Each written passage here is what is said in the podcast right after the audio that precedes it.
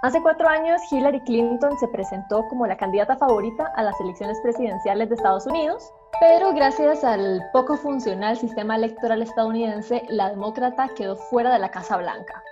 Este año no se podría hablar de favoritos en las presidenciales sin un contexto, pues la profunda polarización política hace creer a la gente de ambos bandos, tanto del republicano como del demócrata, que aún la moneda está en el aire.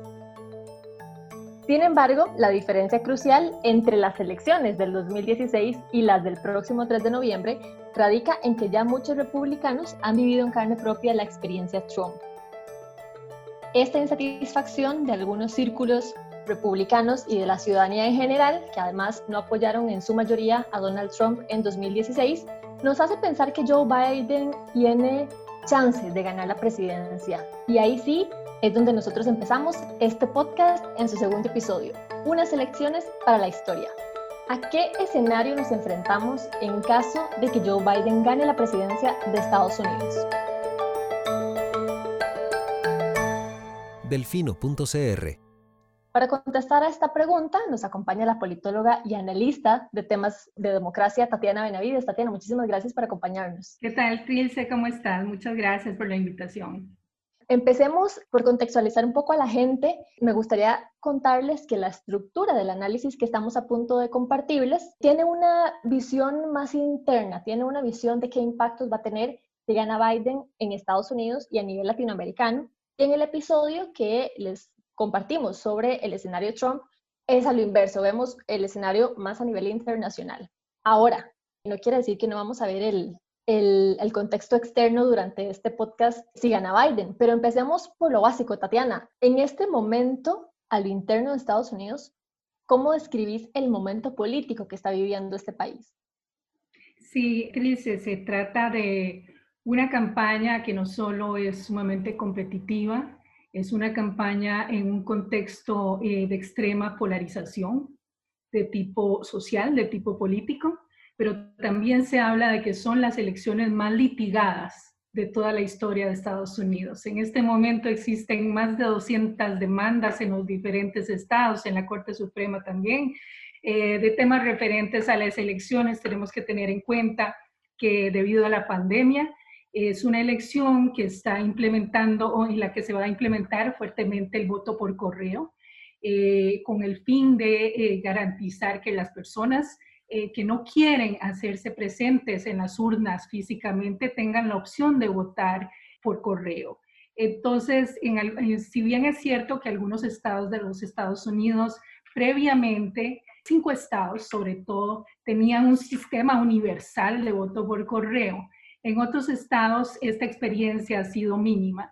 Entonces ha tenido que eh, prácticamente correrse muchísimo para poder instaurar este sistema y hacerlo pues factible para la próxima elección. Y eso ha hecho que también se haya politizado muchísimo el, tema del voto por correo y también se hayan presentado muchísimas demandas de eh, grupos que están en contra de este voto por correo y como bien lo sabemos el mismo presidente Trump ha hecho pues una campaña sumamente eh, negativa con respecto a esta modalidad de voto. Por otra parte, no podemos dejar de, mencionar que está en medio de una pandemia, en medio de una recesión económica, en medio de un nivel de desempleo sumamente alto. Y por otra parte, tenemos otro tema que ha venido, aparte de la polarización que ya se tenía, ha venido ahora a introducir eh, un elemento nuevo, que es difícil medir cuáles van a ser las consecuencias, y es la muerte de la jueza de la Corte Suprema de Justicia, Ruth Bader Ginsburg, y ella, bueno, pues es una, una de las juezas consideradas de tendencia liberal. Desafortunadamente, esto introduce también mayor polarización, porque em, para recordar un poquito, en 2016 ocurrió lo mismo con la muerte del juez uh, Scalia, y en ese momento, el presidente Obama, aunque faltaban 10 meses para la elección, este, propuso, nominó este, a, un, candidato, ¿verdad? Garland, y el Partido eh, Republicano se negó, sobre todo en el Senado, ni siquiera a estudiar la posibilidad diciendo que por ser un año electoral no se podía someter a estudio eh, ni, ni, a ningún tipo de votación, sino que tenía que esperarse a que la elección se llevara a cabo para poder entonces confirmar cualquier este, nominación al juez de la Corte Suprema.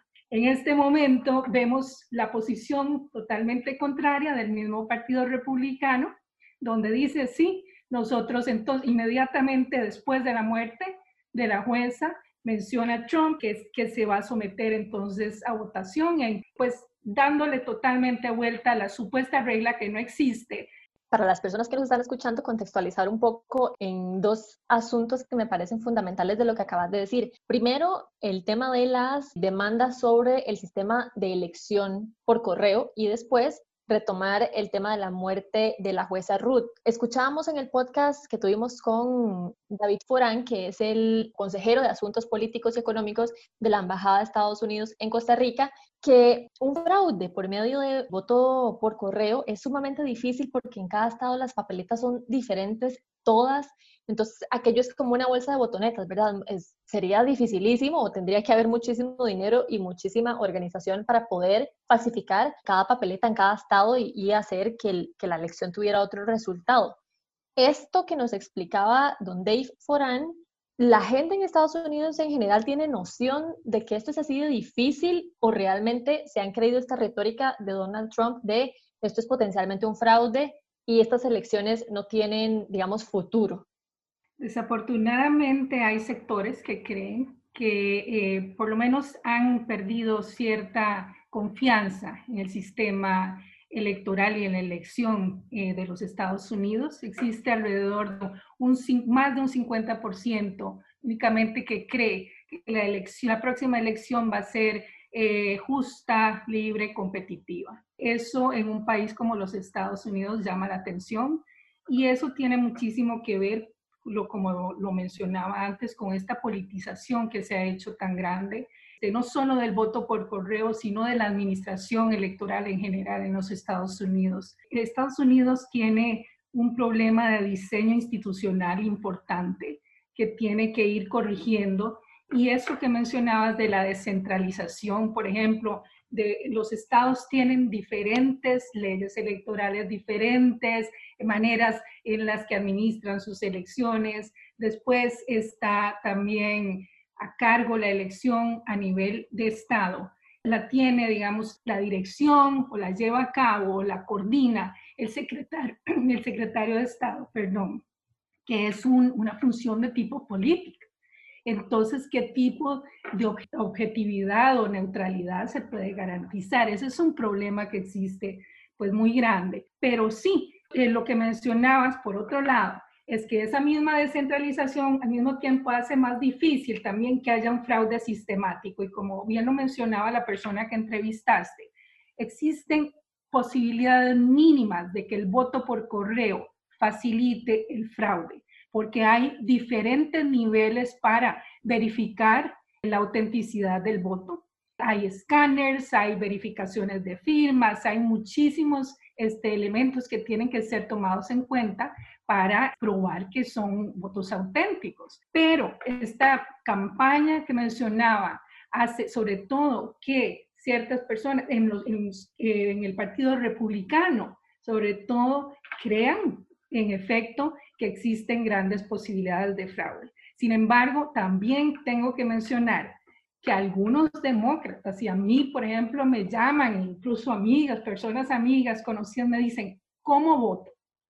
Dime cómo voy a votar yo porque tengo miedo, ya yo no sé si realmente van a tomar en cuenta mi voto, porque ya han, han fomentado tanto temor con respecto al voto, porque creo que ya no solo los republicanos, sino incluso eh, algunos demócratas están temiendo que su voto no vaya a ser este, tomado en cuenta. Y otra cosa que quería mencionar también, que desafortunadamente hay problemas de, importantes de supresión de voto en los Estados Unidos, que afecta sobre todo a los grupos minoritarios, a la, a la población afroamericana y también a los latinos. De hecho, este tema de, del registro de voto también lo, lo ampliábamos en el podcast con Day Foran, porque a nosotros en Costa Rica eso nos parece como, como increíble, ¿verdad? Porque acá vos nacés, te dan un certificado de nacimiento, eso te liga con un número de identidad y ese es tu registro de voto hasta que te morís. En Estados Unidos eso no existe, lamentablemente en perjuicio, como bien lo dice Tatiana, de las minorías. Pero la otra cosa que, que quería rescatar, y antes de que se me olvide, Tatiana, es la muerte de la jueza Ruth.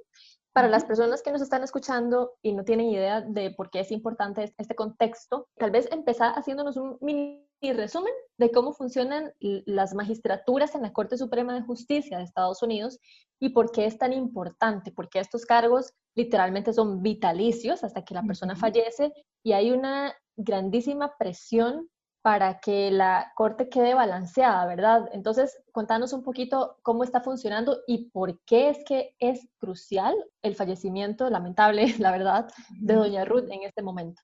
Sí, este, como bien lo mencionabas, pues sí, son, son puestos vitalicios, entonces cada vez que se abre una, eh, una oportunidad de eh, llenar esta plaza es, una, es sumamente competitiva y sumamente eh, disputada.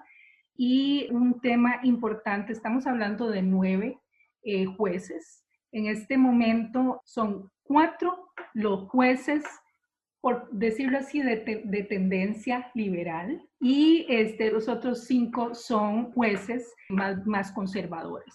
El y, acá, problema voy a hacer un, un, paréntesis, Tatiana, perdón. De tendencia liberal nos referimos a que simpatizan más con el Partido Demócrata de Joe Biden. Exactamente, sí, más liberal en términos de Estados Unidos, sí.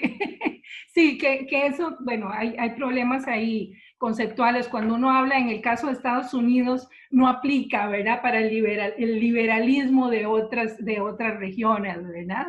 Pero bueno, por ponerlo así, este, sí, más de tendencia demócrata y los otros pues eh, son más conservadores, o sea, de tendencia republicana.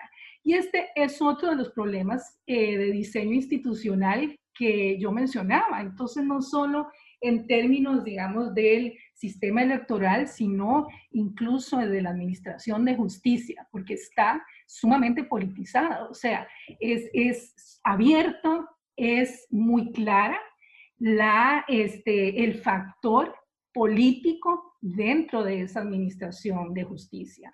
Entonces, los republicanos ahora reemplazan a la jueza con una, una persona más de tendencia este, republicana, pues entonces se elevará aún más el número de, o la tendencia, digamos, de, republicana o conservadora en la Corte Suprema de Justicia. Es una lucha importante y que eh, puede tener consecuencias en términos electorales de un lado y del otro.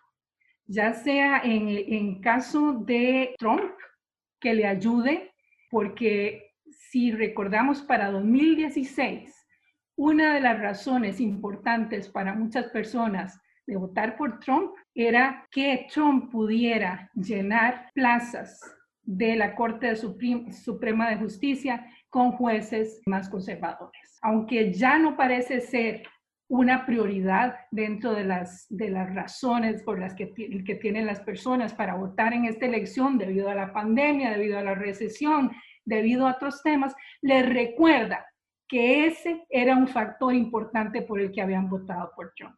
En el caso de los demócratas, pues es importante ver que inmediatamente después de la eh, muerte de la jueza, aumentó enormemente el fundraising a favor de los demócratas, para que los demócratas, por donde sea, hagan lo posible porque esa nominación y esa confirmación no se lleven a cabo en este año, sino que se esperen a que Biden sea el electo y entonces poder ahí nominar y confirmar al nuevo juez con una tendencia pues, más demócrata.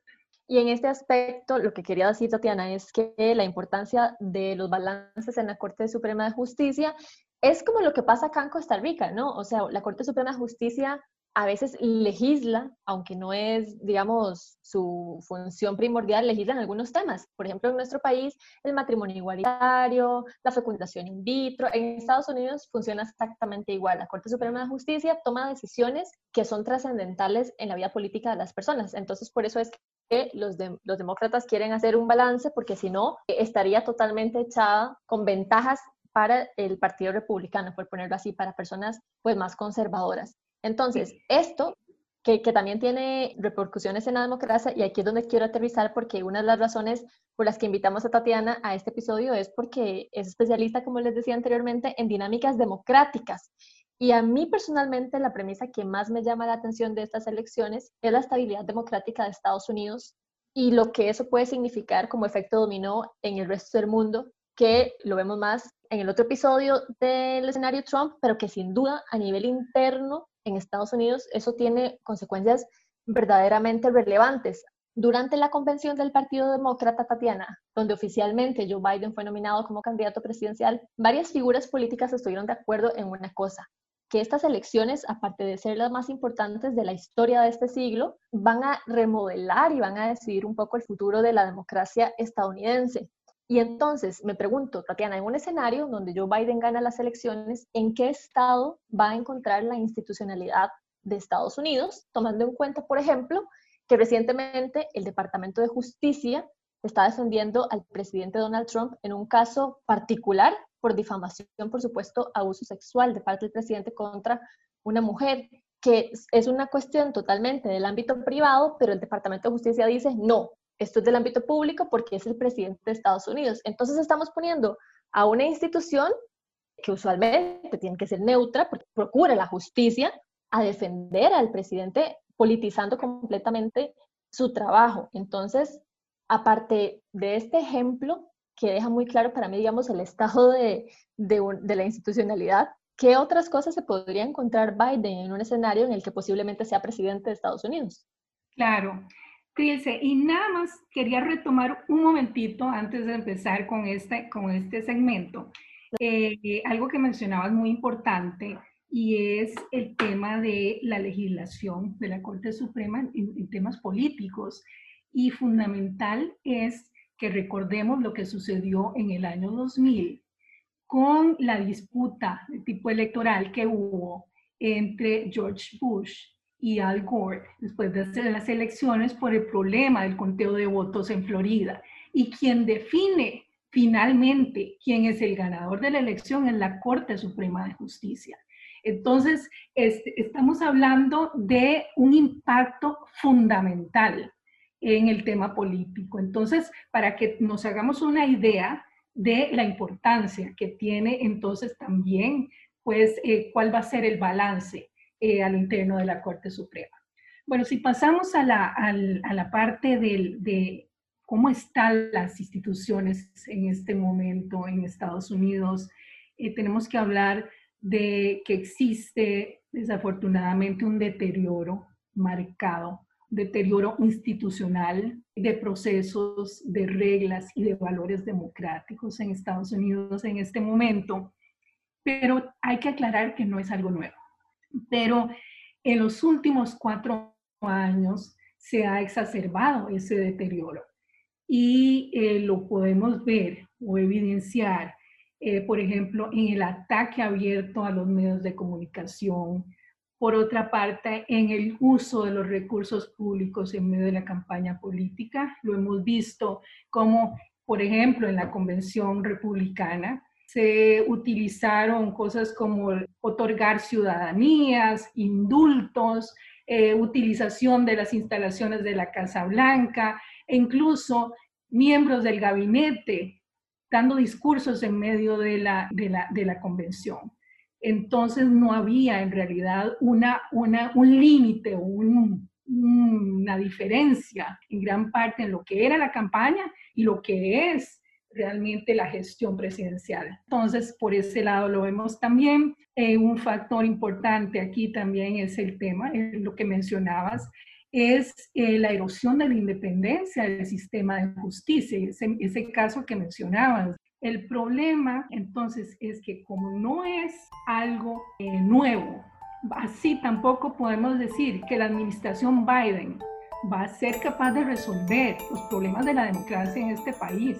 Y eso es algo muy claro, y sí se mencionó en la convención demócrata de todo, sí puede haber un cambio de actitud importante, pero no es posible que los problemas institucionales graves que tiene Estados Unidos vayan a ser solventados o resueltos en una administración o en dos administraciones. Esto va a ser un proceso a largo plazo.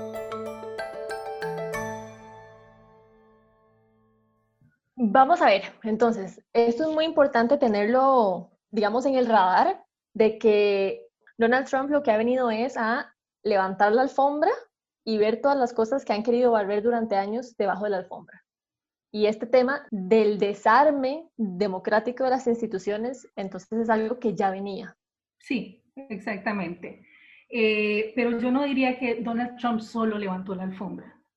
Donald Trump en realidad exacerbó muchos de los problemas existentes por esa retórica que más adelante vamos a hablar.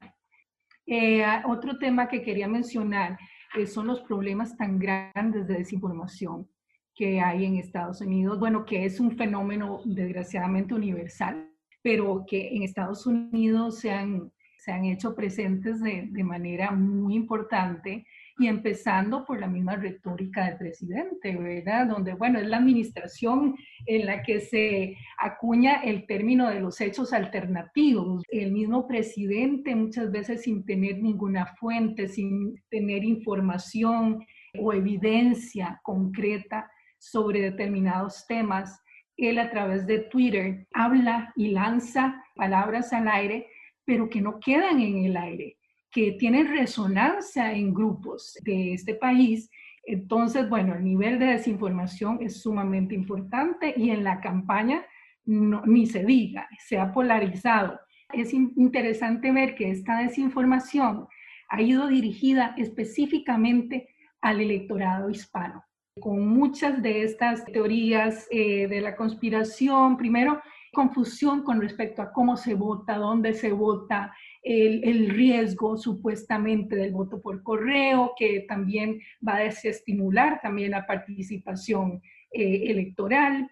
Y este, toda esta desinformación sea a través de WhatsApp, a través de Facebook, pero también de la radio, que, que está sobre todo en manos de, cubanos, ¿verdad? De, cubanos sumamente conservadores y que este, han servido de cajas de resonancia para todas estas teorías de conspiración y de, este, y de la desinformación en general.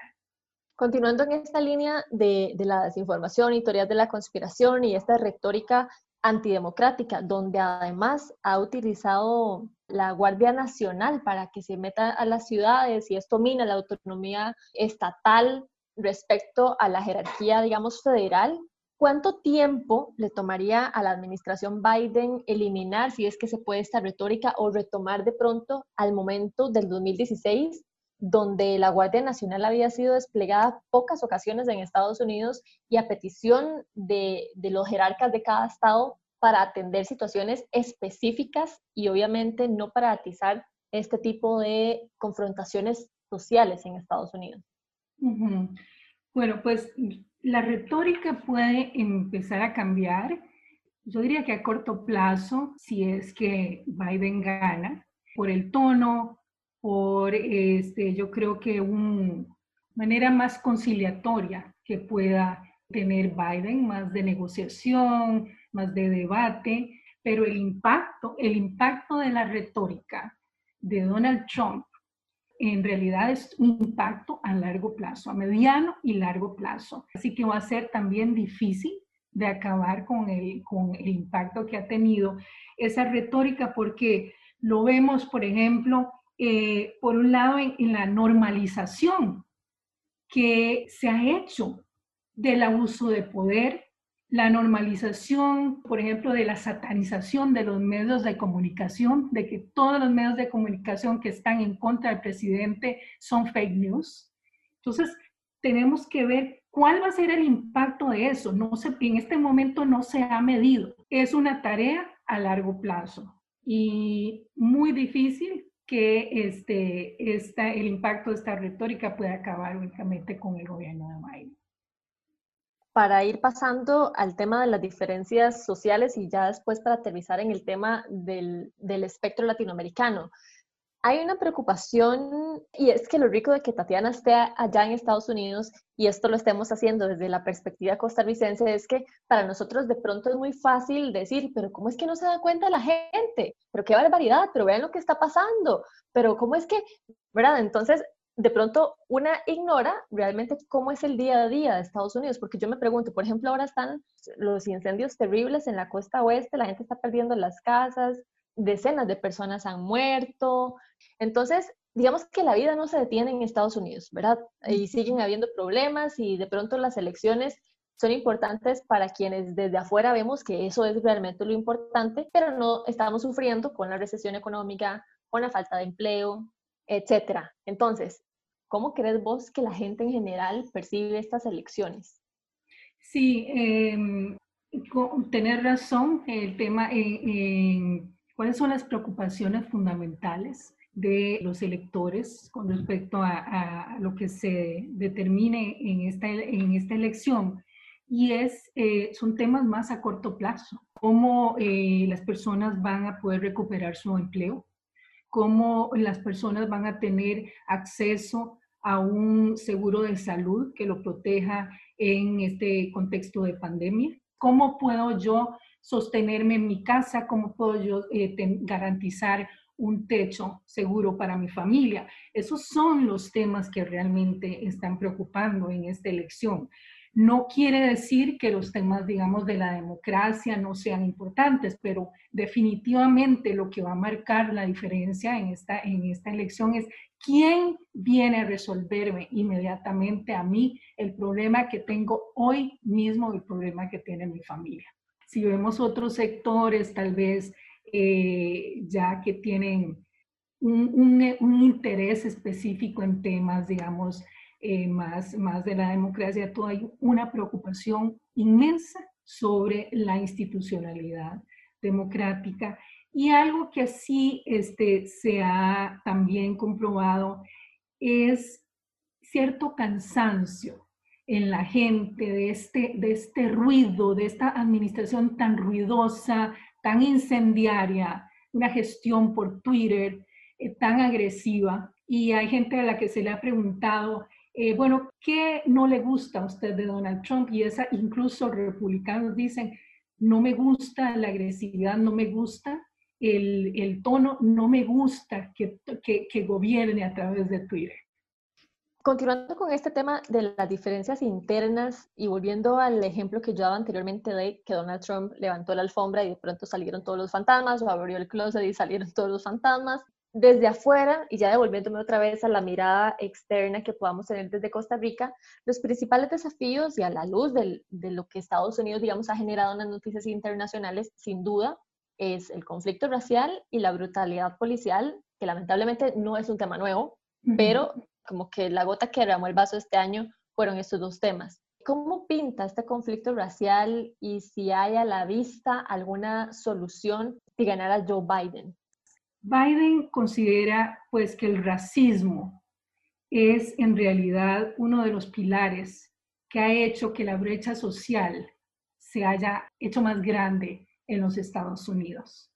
Entonces, eh, dentro de su programa de gobierno, que es un programa sumamente grande que, y que él define, build, él, lo, llama Build Back Better, ¿verdad? restaurando, pero aún mejor, él aborda el tema del racismo estructural desde la perspectiva de la necesidad de implementar programas sociales y económicos que ayuden a acabar con estos problemas que afectan a la minoría este, negra, y no solo negra, sino también los hispanos y, otros, y otras minorías. Uno de los puntos fundamentales que él menciona es la necesidad de acabar con la brecha salarial, que afecta muchísimo a las minorías, y por otra parte, abrir una serie de oportunidades en educación, en salud, en vivienda, y además pretende crear un fondo de inversión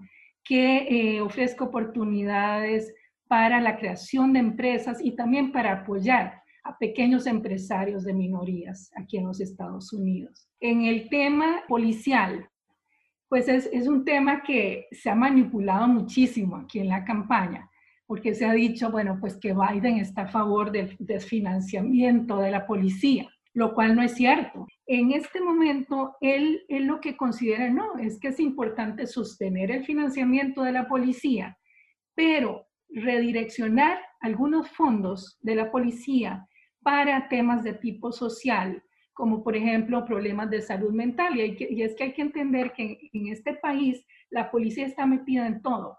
La policía tiene que ir a este, trabajar con las personas que no tienen casa, que están en la calle. Tiene que ir también a trabajar con personas que tienen problemas de salud mental.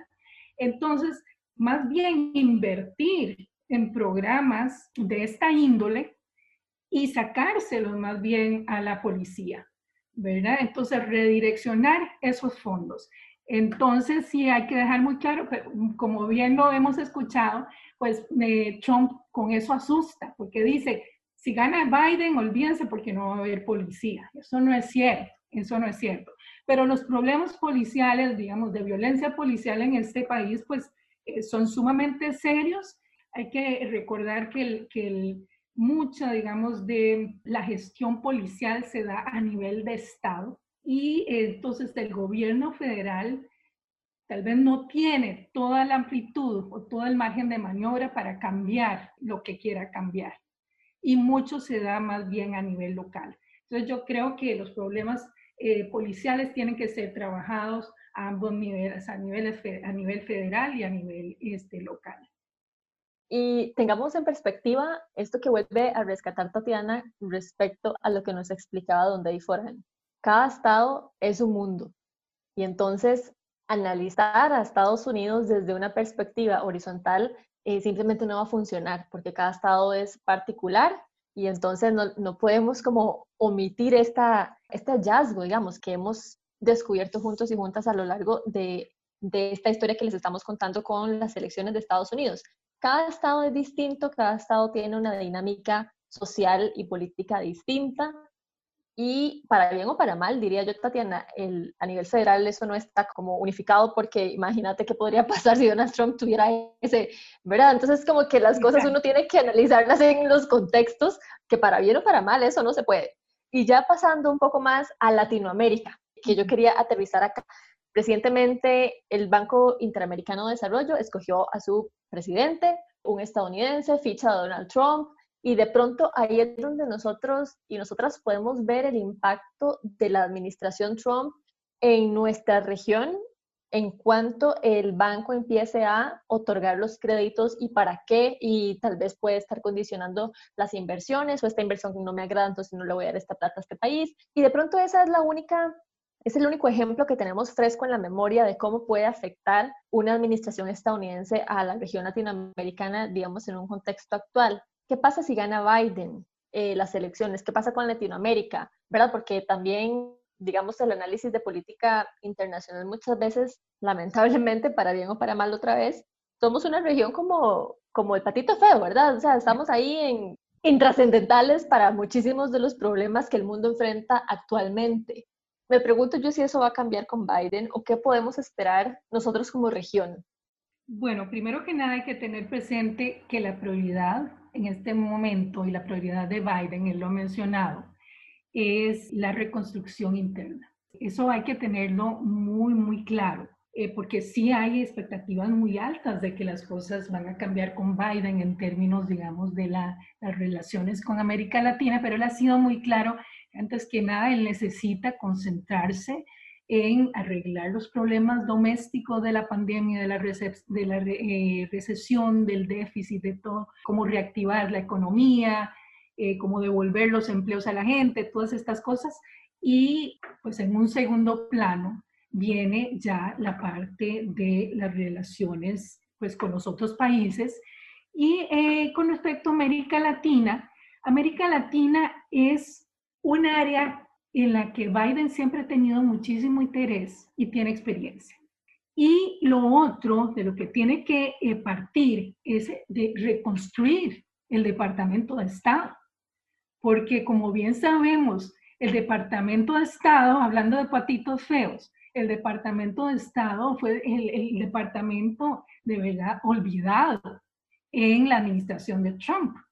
Gran cantidad de puestos nunca fueron este, llenados.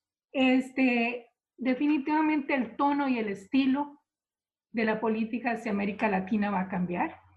Pero bueno, los desafíos son muy grandes, porque cuando él estuvo como vicepresidente con Obama, la coyuntura era totalmente diferente en América Latina. Entonces, no es el área prioritaria en, la, que se, en la que se vaya a enfocar, pero sí hay políticas, digamos que ha mencionado, hay propuestas concretas para América Latina.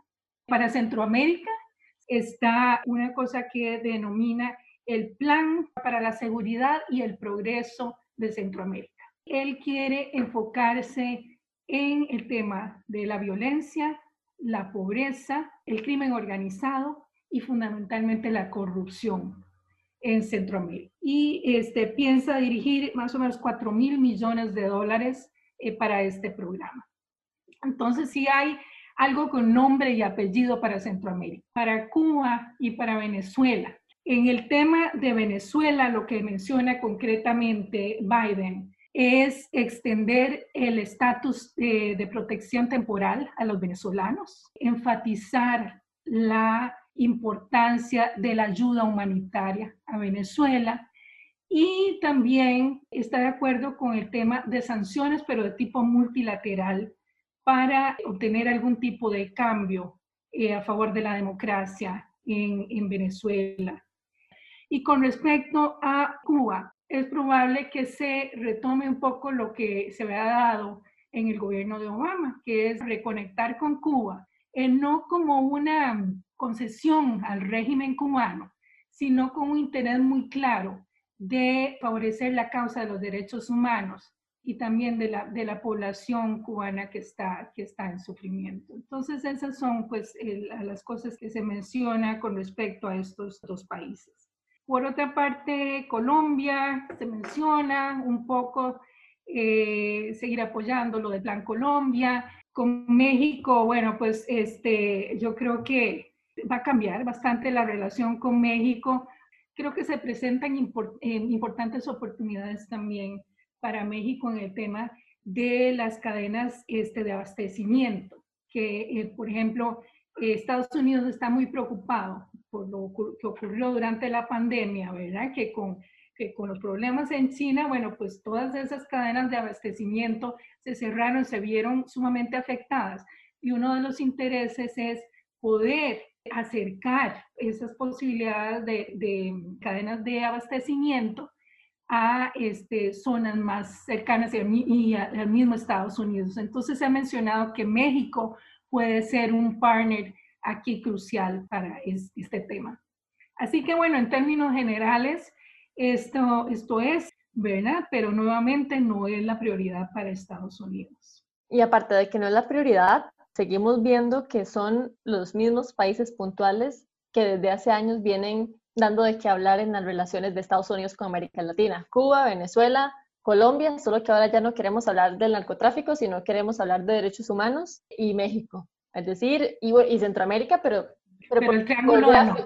Exacto, pero el Triángulo del Norte porque, porque geopolíticamente hablando, eso, ese problema si no se resuelve ahí, se va para México y si no se resuelve México, se va para Estados Unidos. Entonces es como ir, ir, bajando esos, esos niveles de prevención. Y bueno, eh, ya lo escucharon, este es el escenario doméstico de Estados Unidos en un caso de que Joe Biden gane las elecciones el próximo 3 de noviembre y también nos ha hecho Tatiana un, un resumen de lo que podríamos esperar en la región. Muchísimas gracias Tatiana Benavides por haber estado con nosotros en este episodio. Recuerden que este podcast, Unas elecciones para la historia, intenta hacerles llegar de una manera pues más sencilla estas elecciones que como ya lo han escuchado de parte de Tatiana, no solamente afectan a los Estados Unidos, sino a nosotros como región. Les invito a que se mantengan súper conectados y atentos a nuestro próximo podcast. Les acompaño Trilce Villalobos. Nos escuchamos la próxima.